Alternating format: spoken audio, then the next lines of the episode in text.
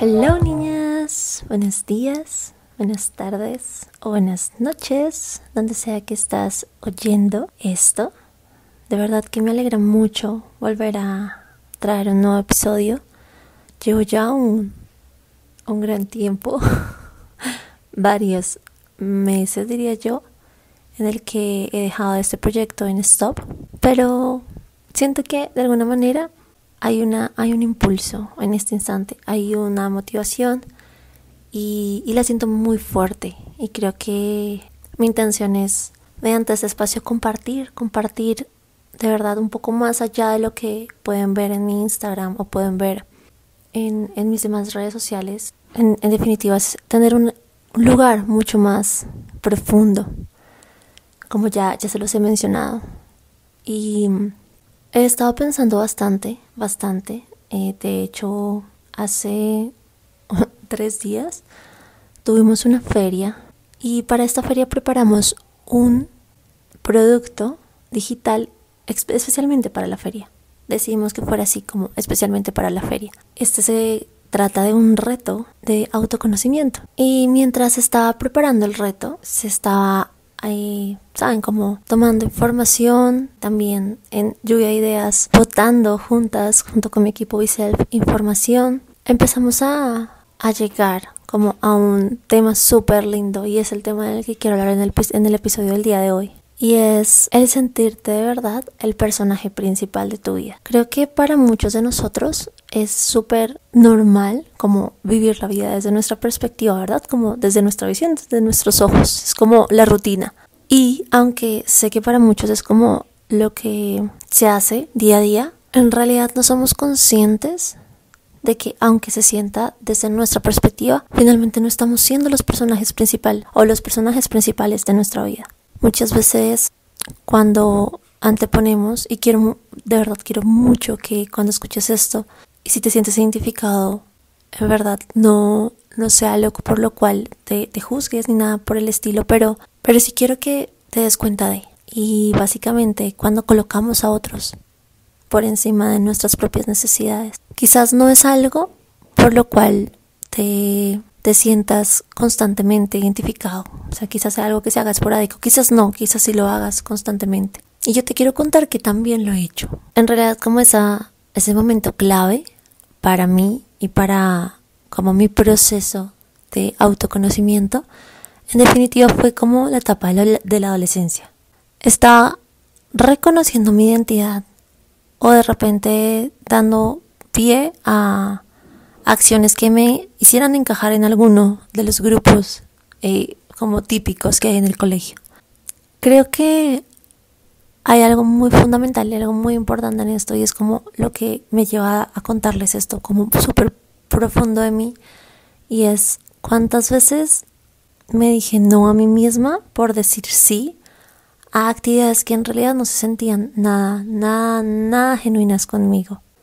Y recuerdo, recuerdo una vez en el que el grupo de la, con las personas con las que me pasaba, con mis amigas, eh, les gustaba mucho como ir y conocer chicos y, ¿saben? Como en esa edad, de la adolescencia, en donde estamos, no sé, como tratando de salir a fiestas y cosas así. Y recuerdo mucho una vez que acepté como ir, o sea, fue como, no como que me obligaran, claro que no, pero sí como que está esa pregunta y recuerdo que una vez decidí ir mintiendo, mintiéndole a mis papás, como que iba a ir como, creo que esto lo, lo han hecho personas adolescentes muchas veces, eh, creo que es algo común, pero si lo saco como a, o lo realzo en este momento porque decidí hacer esa mentira precisamente para ir a un lugar que en realidad no sabía si, si en realidad quería ir, ¿saben? Como recuerdo mucho que me comentaban o me decían como no deberías vestirte diferente, tú no te vistes de acuerdo como a, no sé, a la moda y cosas así.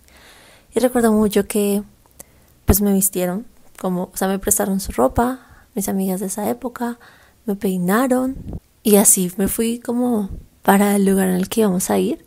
Y solamente en realidad como que está lo siguiente, como que no recuerdo muy bien, pero sí me acuerdo mucho que cuando me volví a encontrar con, mi, con mis papás, se suponía que me iban a recoger en la casa de una de ellas, me parece.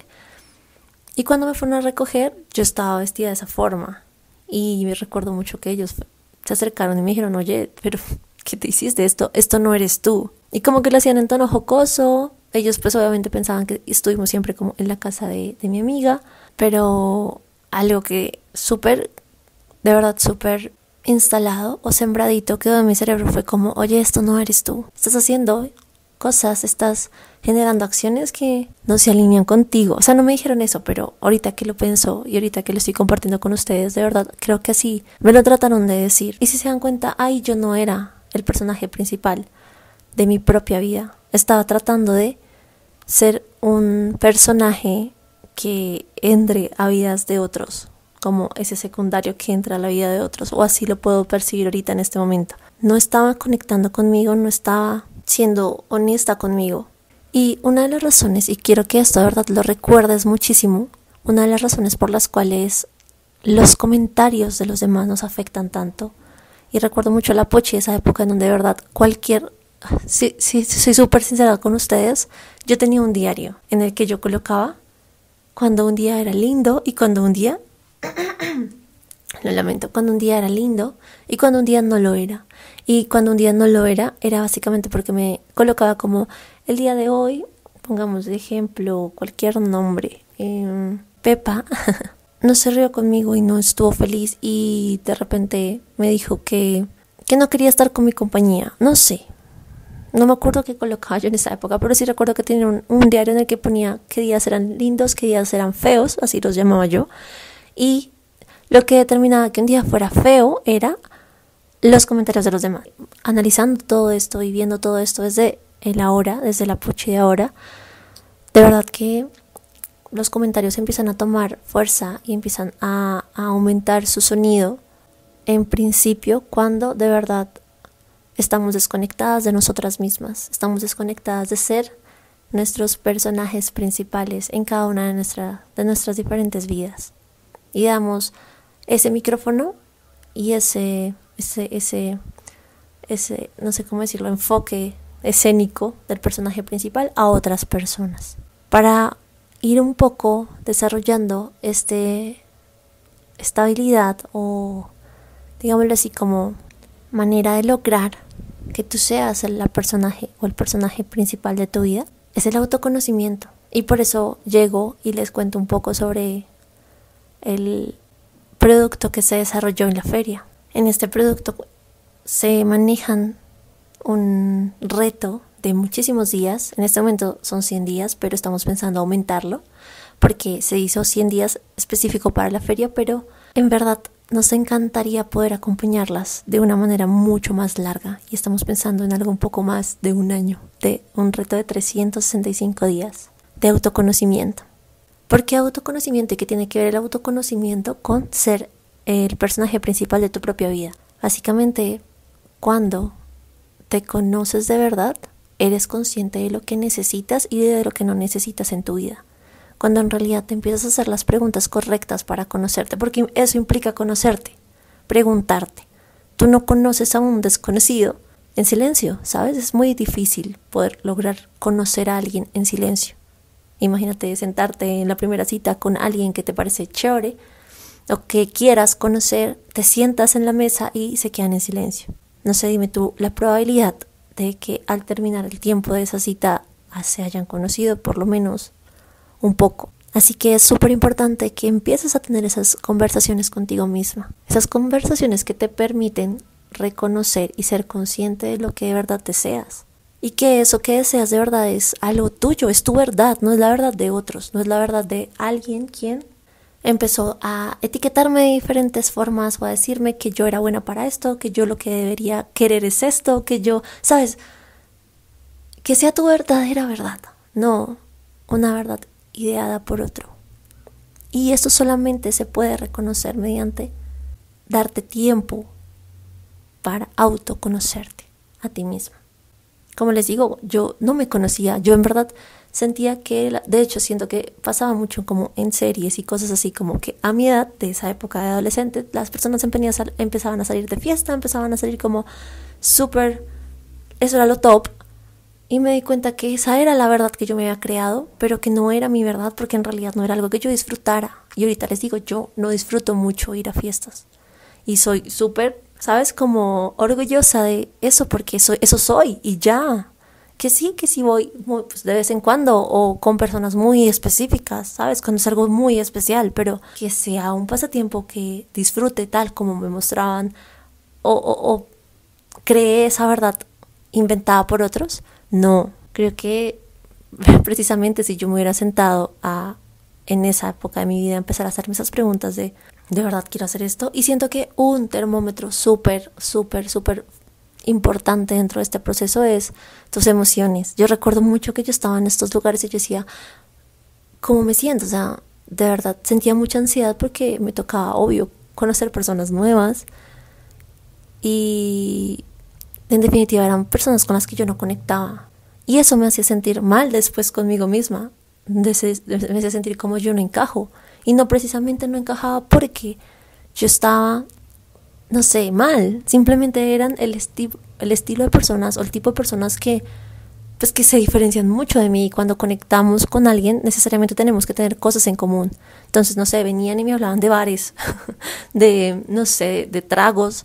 Y yo niñas yo, yo, yo no sabía absolutamente nada, o sea, para mí tragos, mm, cerveza, ya, o sea, como que no sabía de, marcas de cerveza, no sabía nada y era como el tema de conversación y yo lo sentía, no saben, como súper, me sentía muy incómoda en esos lugares, pero igual me obligaba a ir porque sentía que la verdad eh, de una adolescencia increíble era eso, como decir, salí con mis amigos, estuve de fiesta, no me conocía, no me estaba dando, no me estaba escuchando, o sea, era mi cuerpo diciéndome, o sea, Pochi, de verdad, güey, vete aquí, no te gusta estar aquí, pero era mi mente y como mi intención de tratar de encajar diciéndome, hazle, quédate aquí.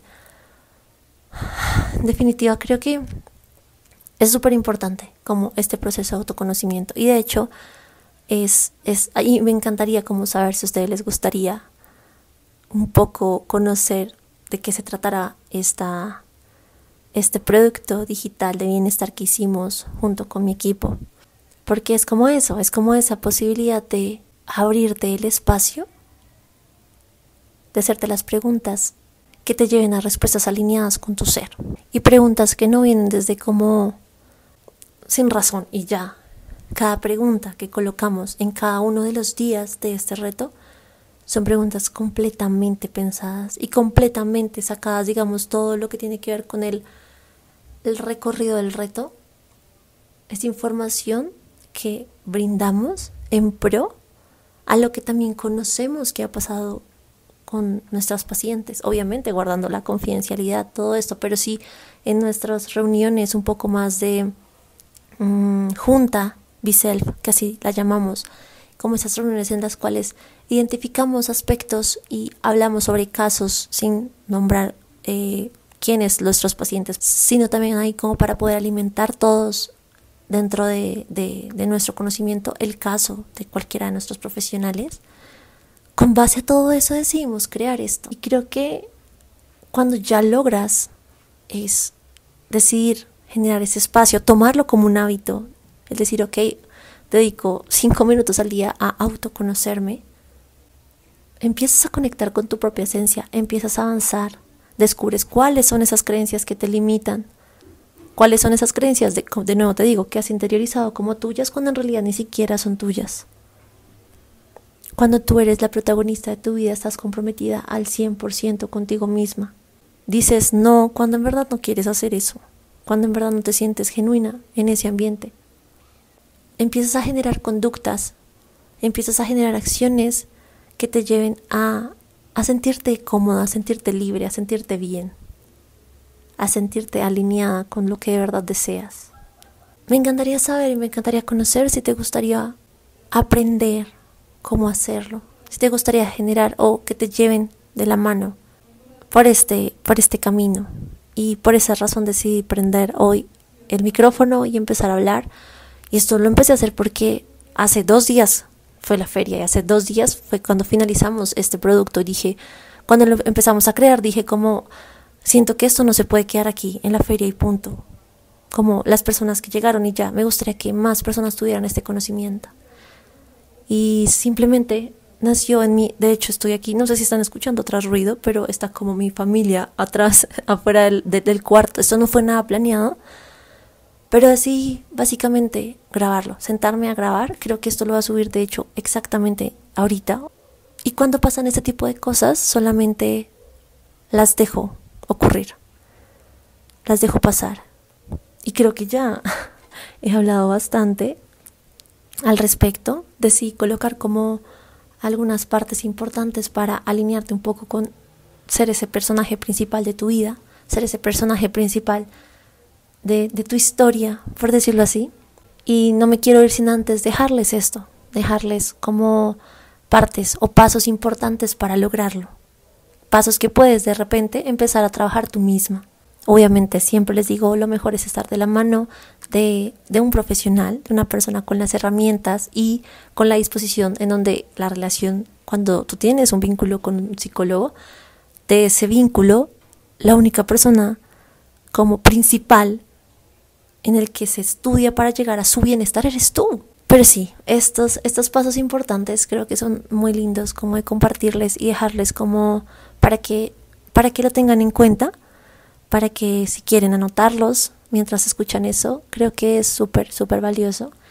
Y el primero es abrir espacios para empezar a reconocer qué cosas deseas de manera genuina. De nuevo lo que hablábamos. Y este paso, fundamental hacerlo desde la escritura terapéutica, desde responderte preguntas a ti misma. Este paso es muy importante porque empiezas a, a, definir qué es lo que quieres, cuáles son las metas que deseas, qué es lo que te de verdad te hace sentir bien y de acuerdo a eso empiezas a cementar un camino que lleva a la dirección correcta para ti. Empiezas a tener claros cuáles son tus objetivos.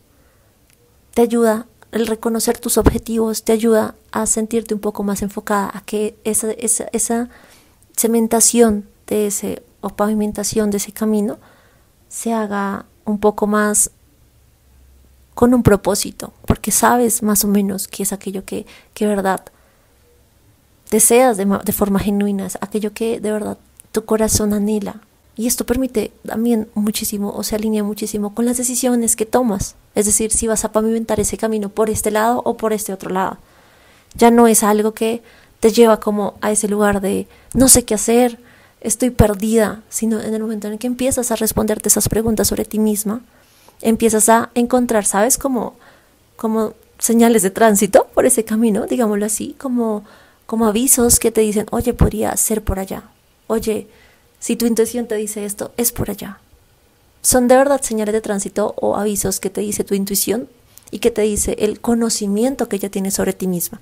Y eso es sumamente importante y valioso porque cada día estarás acercándote a ese personaje principal y a ese personaje que construye lo que quieres ser. También, y el segundo paso importante, y también se hace por medio de este diálogo interno y de este diálogo o, forma de responder tus propias preguntas, de autoconocerte, es que permites encontrar que, que estos procesos pasados que has tenido han sido lo que, lo que te está limitando. Es posible que tú ya reconozcas un poco qué, me, qué meta deseas o qué, cuál es eso, eso que, ese anhelo que tienes, pero que a pesar del tiempo y a pesar de lo que ocurra, ha sido para ti muy complejo alcanzarlo o acercarte es súper válido, esto es súper, súper válido y creo que es muy común, a muchos nos pasa.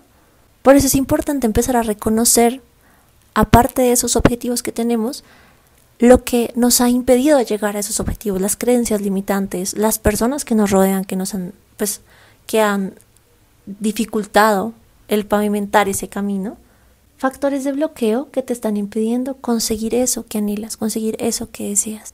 Reconocer esto puede permitir que tú ejecutes acciones en pro a alejar esos distractores, alejar o bajarle un poco el volumen a esas, a esas creencias limitantes, alejarte también de personas que quizás están, están siendo ese obstáculo para ti y puede que ellos ni lo sepan, ¿no? Eso es súper importante y valioso, puede que sea algo que tú percibes y ya. Y también está bien. Y creo que una de las formas que de verdad diría yo, es la la más acertada para empezar a reconocer esos, estos obstáculos y las creencias limitantes en sí es el acompañamiento psicológico. Allí es donde en sincronicidad con tu, con tu profesional o con tu psicólogo, tú empiezas a reconocerlo. No porque de repente tu psicólogo te lo diga, es porque tú empiezas, el psicólogo empieza a generarte esas preguntas y tú empiezas a darte cuenta de, es un velo que de verdad empiezas a quitarte poco a poco. Pero empezar a reconocer esto puede llevarte a una versión súper alineada de ti misma.